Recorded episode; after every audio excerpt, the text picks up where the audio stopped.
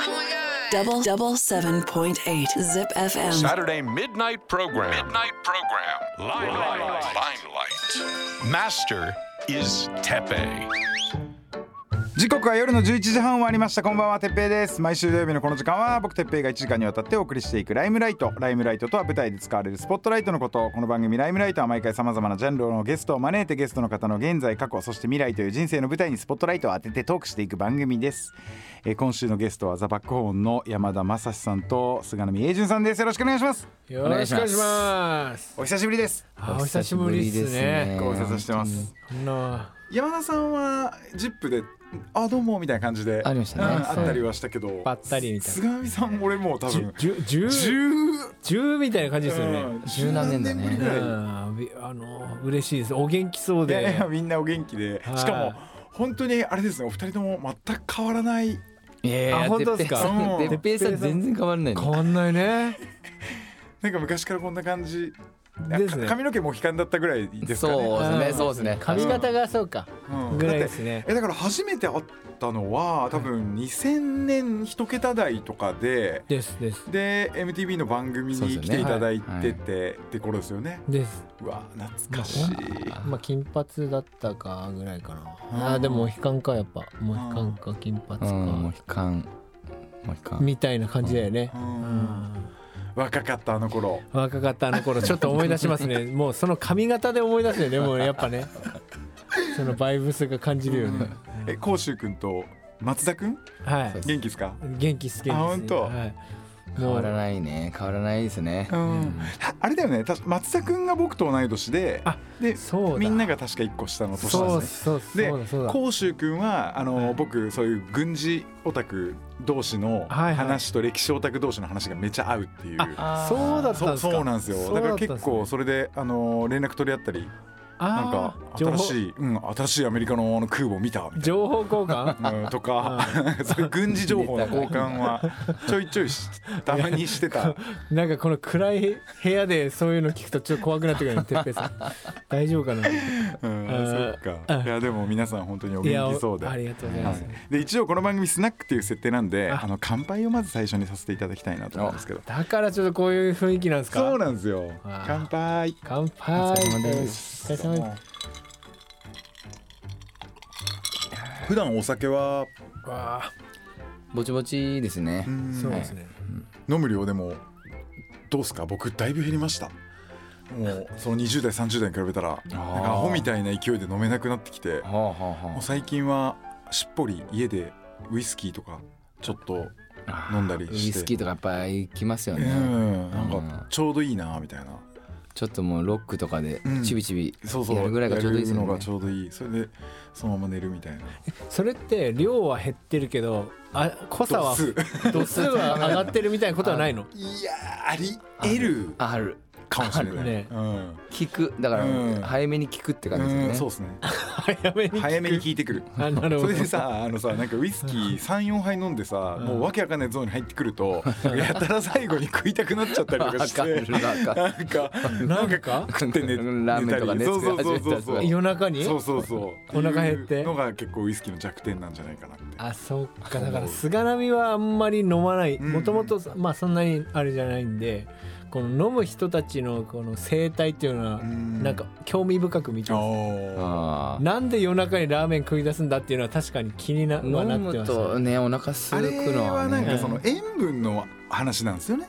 なんかその塩分が欲しくなる。なんかそういうのでしょっぱいそういうものを食べてあなるほど。最後になんかし締めるみたいな。あお酒をこう飲んでいくと塩分が欲しくなるん分だ解に使ってるみたいな感じなんですかねっていうんですかね。エネルギーをねもしかしたら。あ結構そういうなんかあるんだね。体が求めてるんだうん。ねえ二日酔いとかはもう？二日酔いはでもない。それまでは俺もそこまでは飲まなくなって。うん。うんでも次の日のその酒飲んだ次の日の昼とかやっぱ濃いもの食べたくなるのはあ多分同じことかもしれないですね。まあわかるよ。その気持ちはもちろうん。ん起きてラーメン行っちゃうみたいな感じあったもんね。うん。そうそうそう。二日酔いのカレーとかも。カレねーなんか食いたくなパっちゃンチ系。うんパンチ系を欲するんだよな。うあれ。不思議じゃ結構いろいろツアーで回ったりとかしてて、まあ、土地土地の美味しいもの食べて、はいでその土地土地の美味しいお酒を飲むみたいなところでも菅波さんはそんなに？そんなになんですけどゃまあもちろんそのなんていうんですかね。あの食うのは好きなんですよね、うん。なので、なんかこうこうその食事に合うお酒みたいなのをちょっと飲むみたいなのは全然やっぱ大人としてはうん。たしなみはありますよ。うん。あえでもいいなそうやって美味しいもんいっぱい食べれて。うん。ね。どこのどこの何がじゃあ一番うまいんですか？もうそれもう決めましょう。48都道府県が。じゃあ一番最初に落第すあの落ちる県はどう何県なの？厳しいでしょ。ちょっと何になもねえよなあの県。それ難しいでしょ言うの。さすがにないですか。だっていや逆に言えばね食べたことない県はあるもんね。あるね。あのあ行ってるけどライブで行ってるけどやっぱりこうそのまま移動でそのまま移動でみたいなことは結構あるんで、うん。だけどじゃあすお、まあ、逆にす菅波としては、うん北海道はやっぱ何食ってもうまいなっていうのは言いたくなっちゃう。まあすごい。そうだわな。まずは。なんだかあの野菜とかまですごい。そう。そう。パワーがあるよね。あパワーあるパワーある。だって白米を初めて北海道で食べた時うまうまーってなって思っただから土がなんかちょっと違うんかな。ちょっと違うと思う。うん。水とね土とね。だからえ素材がうまければ料理ってうまいじゃん。うんおってな考えるとお北海道じゃあ俺は北海道取るわ。うん。あ北海道北海道取取る北海道以外で選んでだからみんなは。へなんか俺この間一人で考えててめっちゃ怖いなと思ったのが北海道が独立するっていう宣言してあ怖い。れでも日本とその本州とたちとは 九州四国とはもう国交を断つって言って食えなくなる。食い物が食えなくなるそうそうそう。うわー。それでなんかあの漁船とかで潜りで運んできたウニとかめっちゃ値段上がっちゃったりとかしてて。それは辛いね。輸入だ。もう輸入そうそうもう北海道こう泳いで渡ろうと渡ろうとしたらもう撃たれちゃうさ鎖国鎖国みたいな鎖国みたいな。そうそうそう。ってなったら厄介だなと思って。いやだい。辛いぶ食の楽しみはねちょっと減りますよねうん。それね。やっぱ一段階違うもん味が。うん。北海道。まあだしかもさうん。ラーメンっていうまあそのでかい一ジャンルを抑えて。て、はいラーメン確かにね。ねそうね。料理的に魚介もすごい。えで野菜もすごい、うん。だからもう北海道側からしたらもう全然怖いもんないだろうね。もう別に俺ら別に本州の怖いもんないよ普段からね食ってねえしみたいな。あー本当うんだ自給感じになっ自足できちゃうもんね。うん。あ本当だわ。怖いなとえそれウイスキー飲みながら一人で考えいやいい時間だな。いいいいい時間なのこれ。いい時間だよね。うん。でじゃあ北海道ね。あ俺北海道だなやっぱ。えーどこだろうな。俺でも名古屋結構好きかもな。それは嬉しいですね。うん。濃いめが結構あるからなんかこう。それこそさっきもヤバトン食ってきたけど、うんうんうんわらじカツみたいな。そうそうそう味噌カそうツみたいな。めちゃめちゃうまかっヒレ鉄板ヒレカツ定食うわた美味しかったなうまかったね。かなあ名古屋か。あーいやでもな確かに。名古屋いいよねでもね。なんかもう鯉とかニンニクとかうん。そういうのがやっぱ好きだからうん。福まあ博多とかもうまいあーだ強いな博多強い。博多もラーメンもやっぱさラーメンもラーメン。じ自分のとこでラーメン持ってる持ってる。持ところってる。強いよ強いよね。うんそうか。水水炊きとかね。水炊きもそうだよね。あとさ博多もさああいうなんか魚とかイカとかああいうのあそっか。魚介美味しいしね。イカ用このイカとか。ねそうそう。だいぶ強いんじゃない？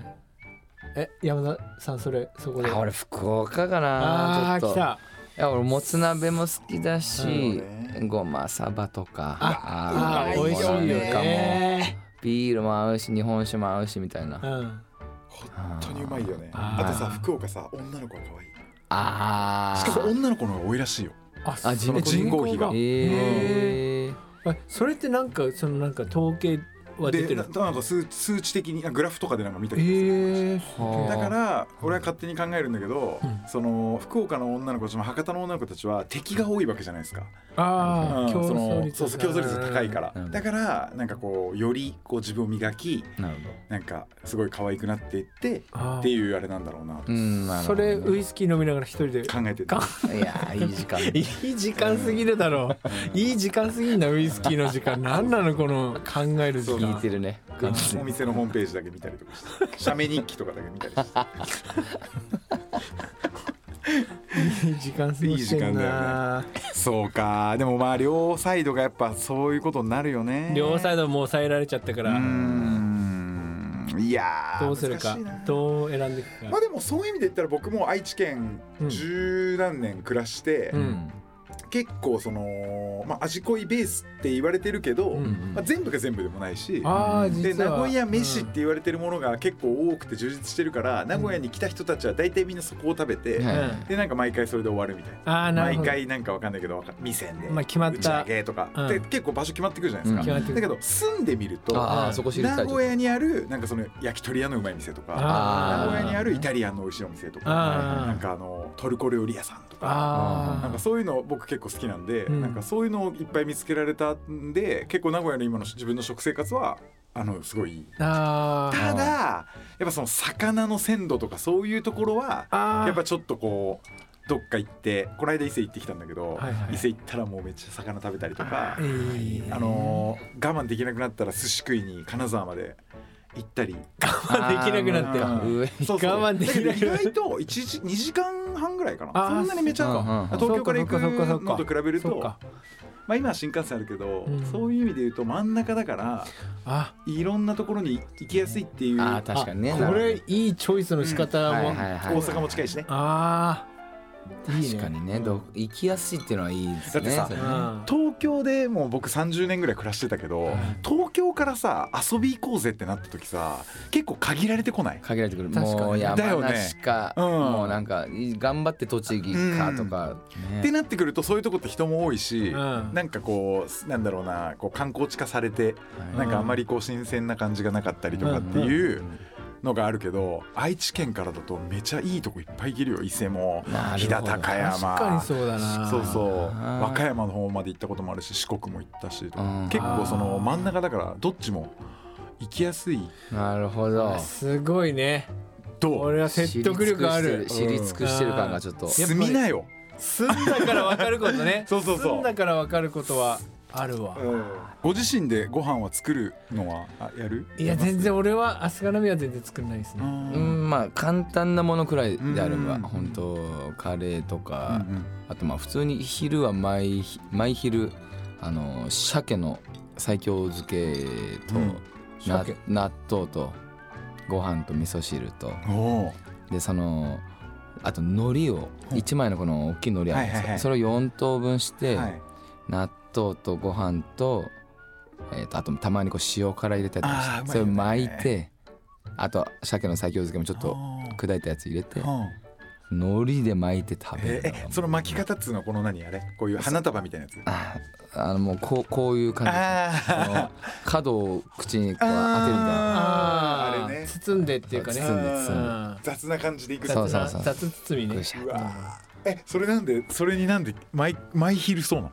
毎昼抑えもあるな。あとなんかレトルトのカレーはこれとこれとこれみたいななん。かおー3種類ぐらいあったりとか。あるよね。へえ俺あれもう山盛りっていううん。メーカーのはあ。のタイカレーであ。はや安いんだろう結構300円ぐらいで買えるんだけどあ。は添加物とかもほぼほぼ入ってなくてえグリーンカレーか。うんグリーンカレーとイエローカレーとレッドカレーがあってそこのグリーンカレーがめちゃめちゃそれってさ入れ物どういう感じ？あのなんか普通のレトルトのパックレトルトのパックでカタカナで山盛りっていう。う調べよう。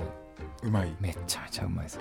辛くて。俺レトルト全然知らないかも。あーレトルト。レトルトうまいのあるね。うまいのあるよね確かに。びっくりしたよね。あの1500円台とかある。あ高級レトルトみたいそうそうそうそうなレトルトで？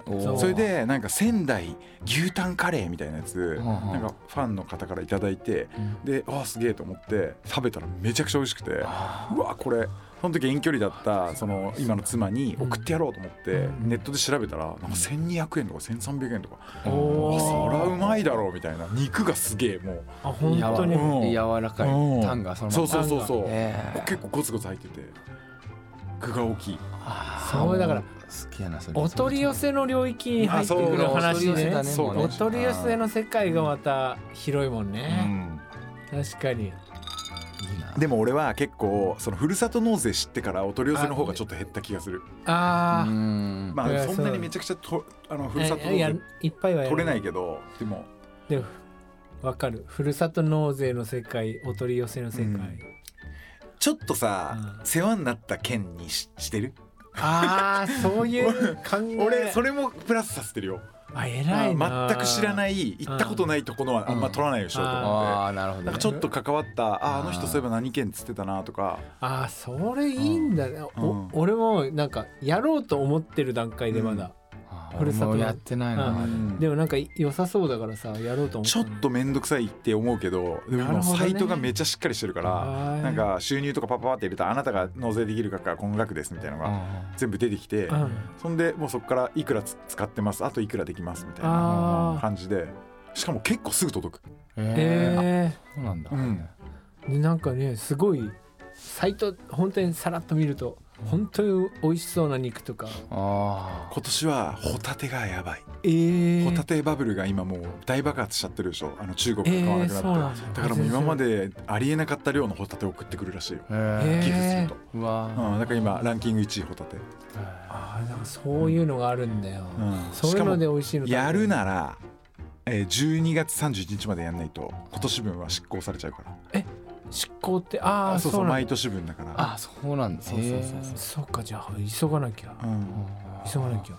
年末に向けて。そうそうそう。そんでお正月にみんなで食べるうんな、年越しに向けて。そうそうそうそうちょっと。いいね。そんなんいいと思いい情報うそれで何の話までしたっけ？いい情報交換。そうそうそうそう。あじゃあえっ、と最近2人がハマってること聞いておきましょうか。ね何かありますか？食べ物以外で食べ物がね。うん。OK です。俺最近最近じゃないな。こう1年半ぐらい書道を始めておあの書道教室にも通い始めたの。週1で。うん。なんか始めた原因はあのーなんかねこうか部屋の壁とかにまあ好きな言葉とかをこう感情のままにこう書いたやつを貼りたいなと思って書道セットを一回あのネットで買ってそれこそあの書き初めやるくらいのこう大きいあの紙買っていそこにこうね自分の好きな言葉をこうバババババッシャッシャッシュッシャッシャッシャッシャッみたいな感じで書いてまあ結局1枚だけ書けたんだけど4時間5時間ぐらいもうそれ集中して書いてて気づいたらなんかその集中してる時間がすごい気持ちよくてあれなんかこれ向いてるかもなと思って。あでなんとなくだけど書く文字が決まっててその気分でこの字字のねニュアンスを変えられるっていう行為が、ーうん。なんかメロディーをこう決まったメロディーが一応あって、うん。でこ歌詞があってその日の気持ちで感情の込め方とか、あなんかその筆のね力と、うん。なんかこう歌のあのニュアン歪みニュアンスとかそううん。歪みみたいなものを変えられる感じがなんか一筆書きでこう書いていくのは歌もねあー筆も一緒だから。そうだよね。止められないもんね。そうなんかそれが面白くて。あーすごい。ちょっとねそう今やって今総書体にでちゃんと基礎から勉強しようと思ってうん。書道教室に今通ってて。いえそれ周りも小学生とか？やあ逆に俺よりちょっと上のおばさまたちばかりがいる。でおばあちゃん80くらいのおばあちゃんが先生やってて。あの赤の線あのそうそうそう。あれで書いてくれた一緒色のやつでこそうそうそう直ししてくれて。うん。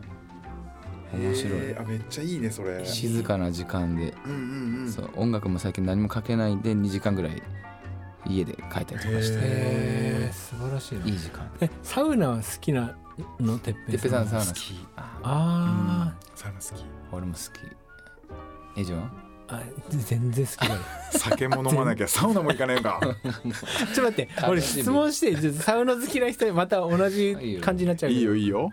熱くねえの？なんだそやぼねえ。すごいし小学生が言うやつだよそれ。熱くねえ熱くねえあれ熱いさ。熱いよね。うん熱いけどそれとそのお温度温度差を楽しんでんだよね。そうそうそうそう。うんあのその後のあ水風呂に。水の中入って水風呂入ってあーみたいな。でそっから外局した時にもなんかもう一回つながるよね。そうん。れそれと一回つながれる感じになる。言ってんの 今日何言ってんの？全然意味わかんない。いや本当に。その後つながるこれはやらないと分かんない。そうだね。だけどさうん。そのいろいろななんかその気持ちいいこととかさうん。やった方がいいことみたいな健康なこととかいろんなのあるじゃうん。んうん。でだけどあんま俺はまあ全部やったわけじゃないんだけど、今まで俺がなんか自分のその気持ちとかその脳内の変化を感じる量がはい。サウナは結構他のものより量がしてた気がする、あーなるほどうん。確かに。そうそうそう。だからこれやってみるといいよみたいなのとかいろいろあるじゃん。たくさんあるけど。そうそうそう。でもそんな中であこれ明らかに変わるわ、うん。みたいな。あるよね。ある。もう外的なものにそう無理やりだからストレスストレスとストレスを行き来しうんうん温と熱いのと冷たいの行き来していくからうん。体中のそのなんかもうさ血管の、もう何広がりとかう多分、んうん。もういろいろね多分ゴーって結構何もう目つぶってこうぼーっとしてると体の中がこうあってなんか血が流れてるような音とか聞こえてくるあお音が。そうそうそうう。わすげえなそれ。そういうのを総称してなんか整うとか整わないとかみんな多分言ってるんですよね、そうああ整うね。うん。整う。とか。ああ整う感じはするんだ。するね、あ二日酔いとかもいいね。絶対3セットやったらもういい、結構好きするもん1時ね間半ですっきりするもん。あーサンセットね。行ったり来たりするってこと、そうそう一番好きなとこどこですか？あ今あのサウナの場所、うん。あのどのサウナが好きですかって。え違いある？あるさ。あ違いあるるあるある。さあの店の名前言わないけど俺がい好きなのはあの木えっ、とねなんだっけな。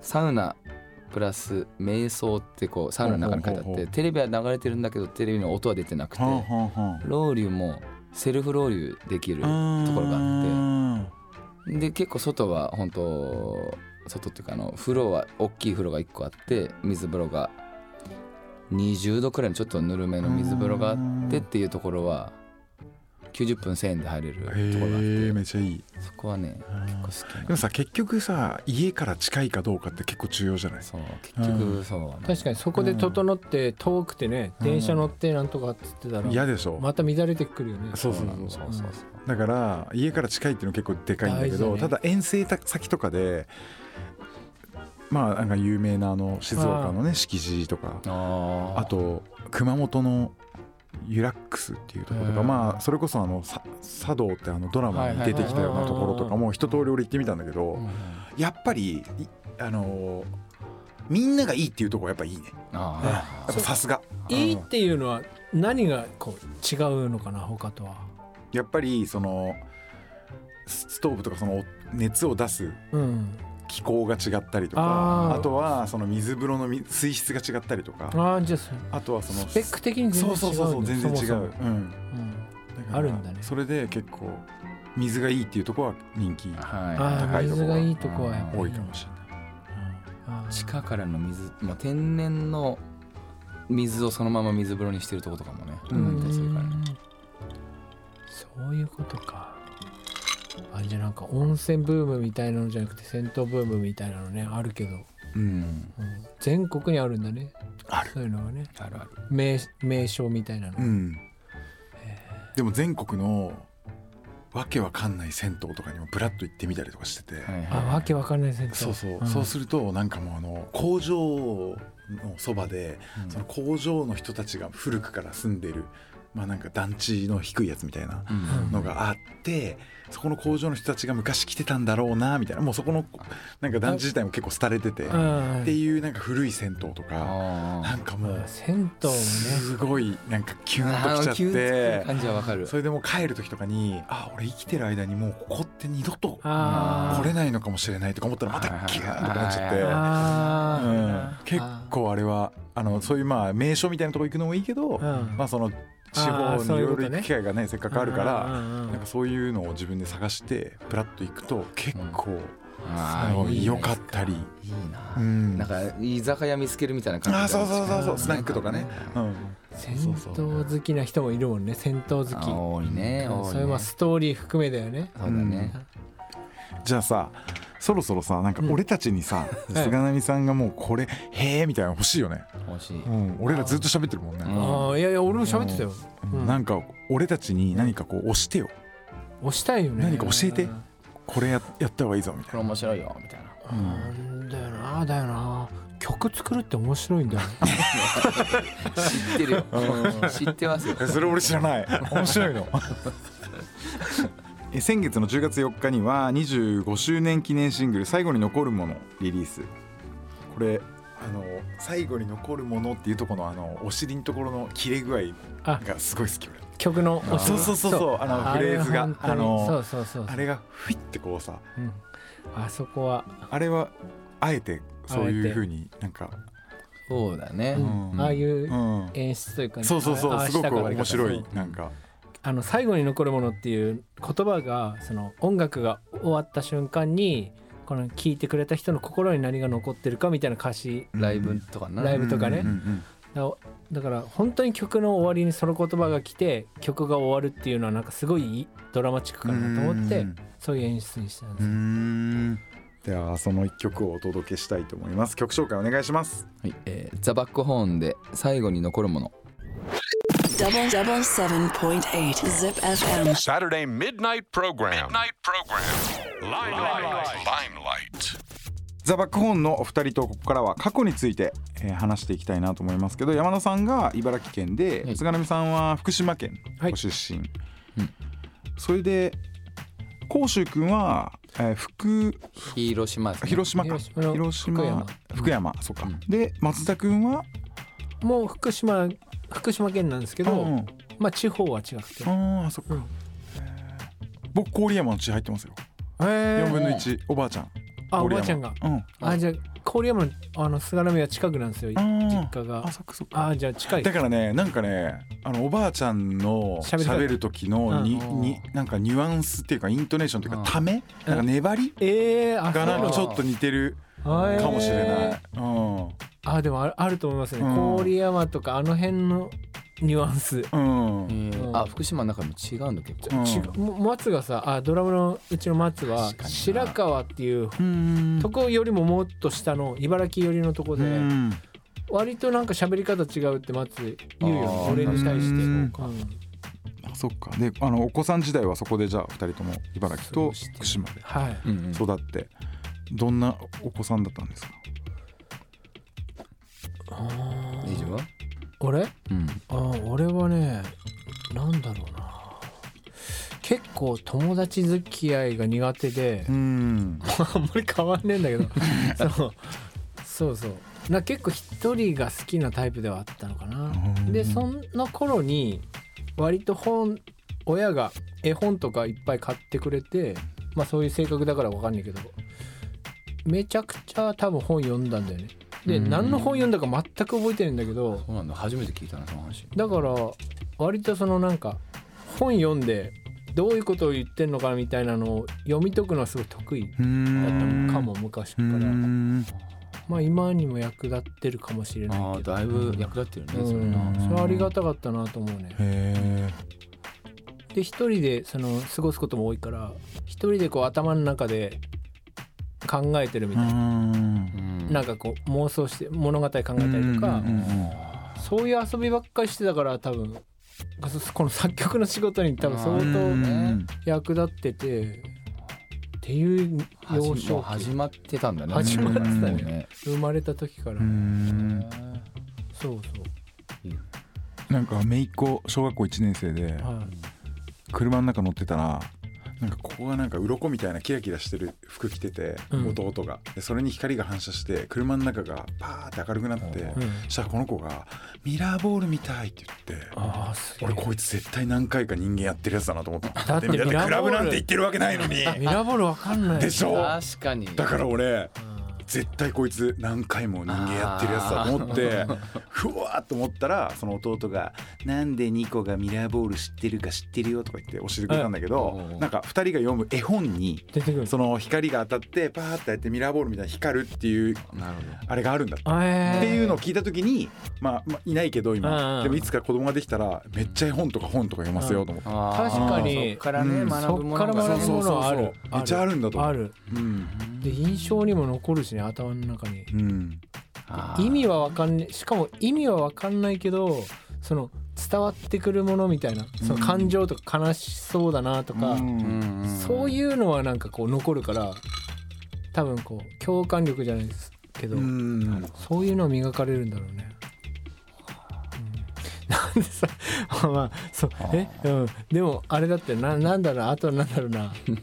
あのうちの実家魚屋だったから、ああいいさね。うん、魚屋だったから。魚おろしでしょ？おおろしさをやってね正確に言ったらあのもともと干物屋でそこから魚の卸売業も一緒にやるみたいな。乾物屋と魚の卸をやっててうん。魚ばっかりだったの名刺が。あはら。なのだから、まあ、子供心にはやっぱ小学校とか行くと友達がクラスのクラスメイトはやっぱり肉とか食ってうるわけ、ん。肉食ってるわけよ、うん。ハンバーグとか食ってるわけよ。うんうん。羨ましくてよ。親に言うんだけどさ「いやうちは魚屋なんだよ」みたいな。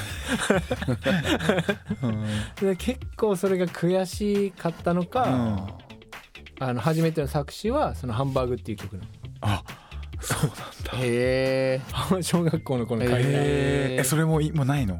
ない。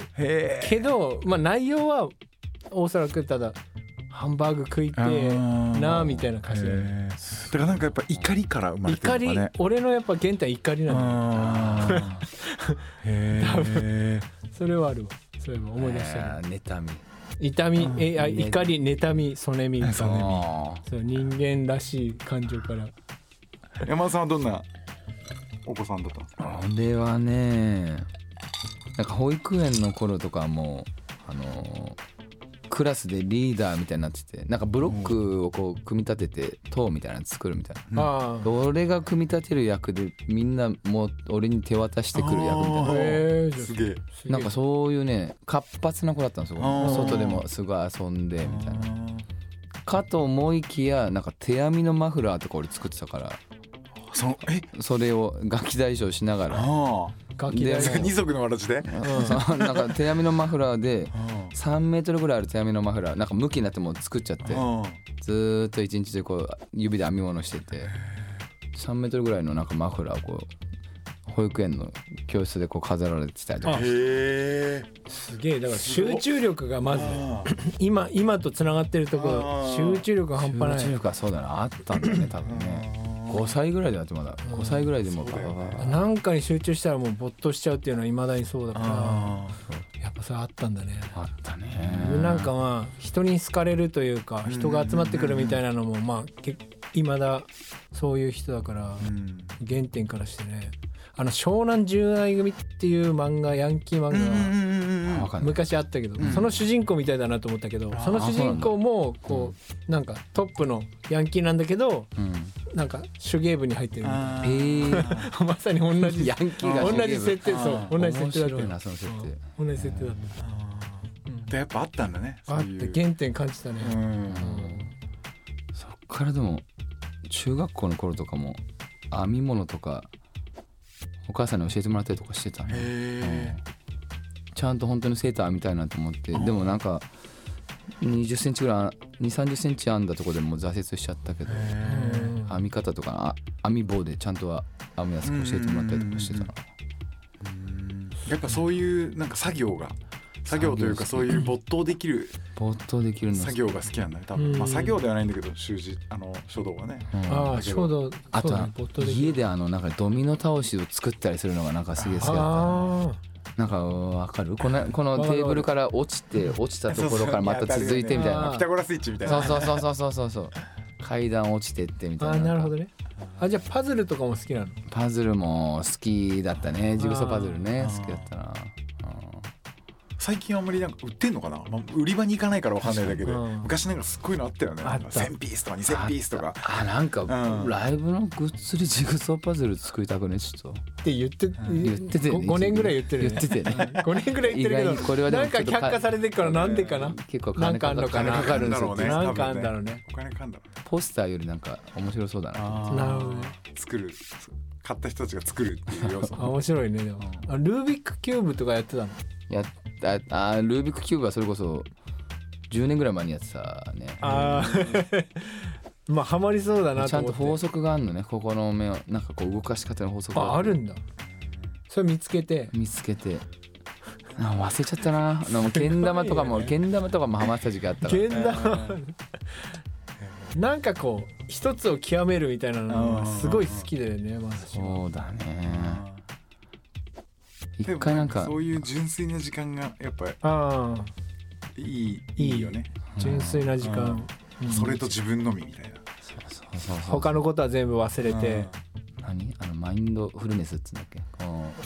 この瞬間を集中してる時間が一番なんかこう気持ちが解放されるみたいな。え俺ご飯作るの結構好きでー、あの米とか研いでる時が一番無になる、あのああ無に米研いでる時なのあ今俺超何にも考えてねえわ。うんうんうん。あ無になる瞬間ね、うん。あそうそう何も考えないのが一番難しい。あー確かに、ね。そうだよね。じゃああの2人がちょっと幼少時代を振り返って、はい。どっちかでいいと思うんですけど、うん。なんかすっごい戻りたい時とかあもうバンド組んでからでもいいあ組んでからどうん、その方がいいか。であ戻りたい時間と戻りたいその時に聴いてた曲とかっていうのがあったら教えてほしい。あのまあね今の話の流れだと割とこう違うキャラね2人生きてきたけど、うん。まあ、バン東京で出会って一緒に住むんですよ。うんうん。出会った頃にね。何年ぐらい？2000 2000えっ、と99 99年。あだね99年。うんに1年ぐらい一緒に住んだ頃とかを思い出してみようかなみたいあううん。と思ったんですけど、まあなんかも戻りたいとしたらまああの頃って本当にさ割と暇を持て余していた部分もあったじゃん。あったね。ね。でなんかまあ暇を持て余してて暇だなって思ってたけど当時は。でもまあ今思ったらそれって宝だよなとか思ってその時間。確かに金なかったよね。本当にまあそれそ金なかった俺本当に1999う年本当それで。なかったもん。ね。本当それだったよね。ね親からのお礼仕送り全部パチンコでもらった瞬間にパチンコで全部吸っちゃってこれはね。でエージに怒られてよええもう家賃払えねえんじゃないかじゃあ俺もやるっつってエージェントもなんか 一緒に二人でパチンコ行って一文なしになってあったよね。平気であの家賃用の封筒を開けて打ったりとかしたもん本当にそう。いうあの頃を思い出すよね。うん。まあね戻りたい戻りたい戻りたいくらいまあ50-50だけどね面白かったなっていうの確かに今思うとワクワクはねねね。そうだね。うん。カラオケ行ってたっけ？カラオケ行ってたよねその頃、から2人で行ったりして、うん。うんそっから5年ぐらいした時になんかさ、大阪のキャンペーンでさカラオケボックス行ったんだよね2人でも。う行ったね2人で。キャンペーンの打ち上げをしてもうあいい感じに酔っ払って、であの三角公園とこのカラオケ行って2人でなんか号泣しながら号泣しながら中島みゆき歌ってたよね あったね。あったね。すごい夜があったね。時代を涙のよね夜時代本当あの曲泣いちゃうよね。泣いちゃうよね。なんか。あの曲で泣けるってでもいい年の取り方だと思うよね絶対に。いまだにでも今聴いてもやっぱ泣いちゃうもんな。いいよあの曲。あれいいあれかそれにしよそうの曲か。そけよう。かいいね。う、うん、それじゃあ曲紹介お願いしますはい、えー、中島みゆきさんで時代 Double double seven point eight Zip FM. Saturday midnight program. Midnight program. Limelight. Limelight. 最後は、えーこれから先未来のことについて伺っていきますじゃあまず近い未来のところではあのー現在全国15カ所を回る 25th アニバーサリーツアー共鳴ワンマンツアー共鳴喝采の真っ最中、これ名古屋公演が11月の12日日曜日ダイヤモンドホールにて開催されます、で来年の3月の23日土曜日にはパシフィコ横浜国立大ホールにて 25th アニバーサリー共鳴スペシャルライブ共鳴祝祭の開催が決まっている、これはどういう感じのライブになりそうですか？まずツアーは今5本、5本か。5本が終わったとこ。かあそうだね。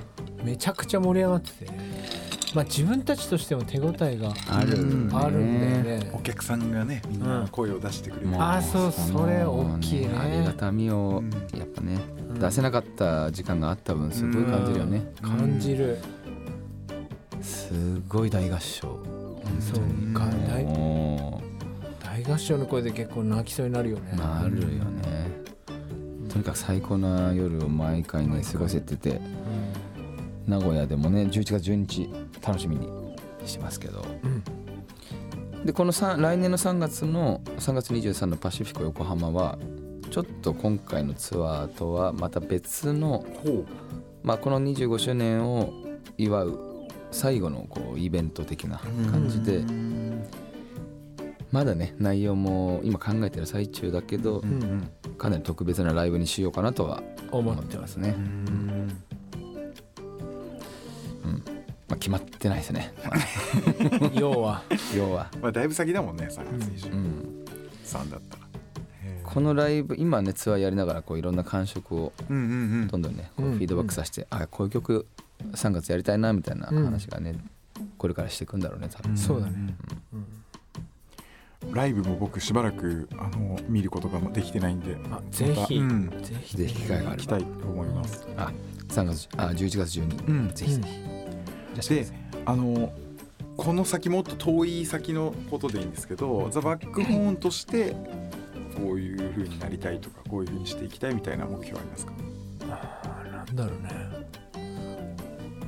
どう？大丈うーんやっぱり今この今のツアーを回っててすごいこう演奏がより良くなってるいこう手応えがあるから、なんかあ演奏のこう面白さっつうか永久に続くのかなっていうかさ完成はやっぱり、完成するっていうことがないんだなっていうことが25年やってきて分かったというか。だからなんか演奏力って本当になんかさっきもちょっと話昼間話してたんですけどあの俺がもしもおじいさんになった時にあのいいギター弾いてそうだなって想像がついたんだわみたいな話をしたんですよ。自分からね。自分から自分からそう思って、ででその時には若い時よりも下手したら手はそんなに派手に動けなくなってるかもしれないけど、演奏力ってそこだけじゃなくてなんかやっぱ味わいだよなみたいなうん。まさしが言ってきて。確かにそういう味っていうかそのその人間とその楽器の一体感みたいなのは年を取れば取るほど増していくんだろうなって。だからあの何の話でしたっけと思いますけど永久にギターは弾いてるんだろうなとは思いました。だからバンドもできる限りライブっていうか一緒にみんなで演奏するっていうこともできる限りやりたいなとは思うん。ってますけどね。やってってほしい。英順のギターってこうあのやっぱ聴けば英順が弾いてるなってわかるんですよね。絶対にこう。あのなんかピッキングのピッキングのタッチだったりこのうん左の手の動き方だったりなんかリズムの取り方なのか絶対にあこれ英順いやーこれ英順だな多分聴き比べてもすぐわかる。このでも独英順しか持ってないプレーの形をもう持ててるっていうのはもうううまいっていうレベルじゃない。やっぱもう菅波英順っていうものが出て出ちゃってるのはこれはなかなか普通の人はでもできないことなんじゃないかなっていうのは俺は思うけどね。嬉しい泣けてきたな。おいあありがとう。乾杯。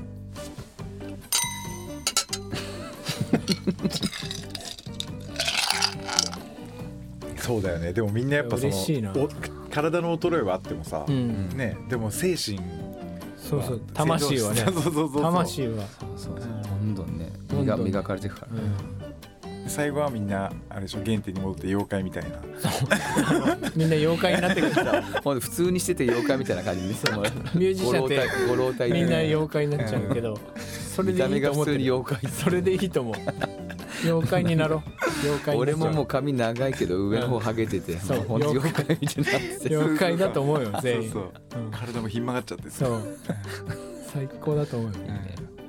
おじいちゃんもうその曲やったでしょとか。あそうだっけなんつって。1曲目と5曲目同じ曲やったりし同じ曲ばっかやて。同じ曲ばっかりやっちゃう。まだやってないんじゃないかと思っちゃうね。ねそんな姿を見せてください。はい。それでは、えー最後に1曲、えー、お届けしてお別れしたいと思います。本日のゲストはザ・バックホンの二人でした。曲紹介お願いします、はいえー、ザ・バックホンで未来。サタデーミッドナイトプログラム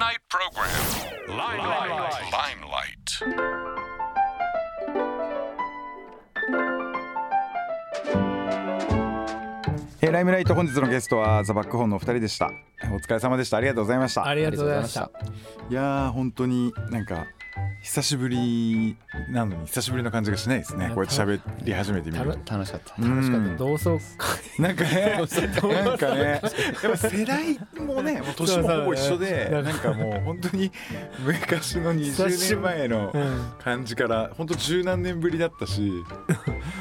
すごい面白楽しかった。うん。うんでもライブも遊び行かせてもらいますぜひぜひはいありがとうございますライムライトはポッドキャストで、えー過去の放送を配信していますエピソードの配信は毎週土曜日先週オンエアした神原真理さんとのトークの模様は本日からアップしています聞き逃した方もう一度聞きたいという方は ZIPFM ポッドキャストからライムライトを聞いてみてください来週はどんなお客様が遊びに来てくれるんでしょうかライムライト今夜はそろそろ閉店ですまた来週 It's a great idea. It's all about the music. music. I guess the greatest thing in the whole world. I like how I never hear the same thing on the radio.